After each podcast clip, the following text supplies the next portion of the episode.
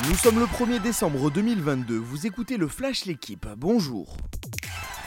La Pologne sera l'adversaire de l'équipe de France en huitième de finale du mondial ce dimanche à 16h.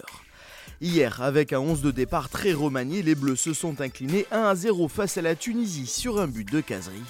C'est la première défaite pour les tricolores en phase de groupe d'une Coupe du Monde depuis 2010. Un revers qui n'empêche pas les Français de terminer en tête du groupe D avec 6 points en compagnie de l'Australie. Vainqueur 1-0 du Danemark, les Soqueros sortent des poules pour la deuxième fois de leur histoire après 2006. Et les Australiens justement affronteront l'Argentine en huitième de finale.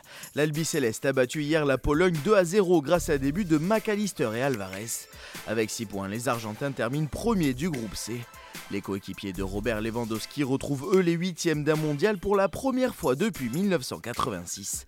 Vainqueur 2-1 de l'Arabie Saoudite, le Mexique est éliminé à la différence de but. Julia Simon pourra nourrir des regrets après l'individuel hier à Contiolati. La biathlète française avait réalisé le tir parfait jusqu'à sa 20e et dernière balle tombée à côté de la cible. Sans cette erreur, elle aurait pu batailler pour le podium et même pour la gagne dans le dernier tour. La skieuse des saisies se classe finalement 5 d'une course remportée par Anna Heuberg.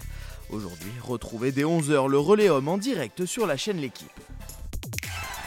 La 11e journée d'Euroleague va voir s'affronter ce soir à 20h à l'Astrobal Lasvel et Monaco.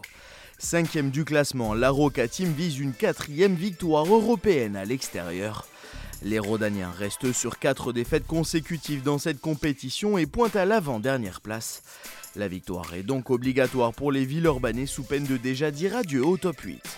Merci d'avoir suivi le Flash l'équipe. Bonne journée.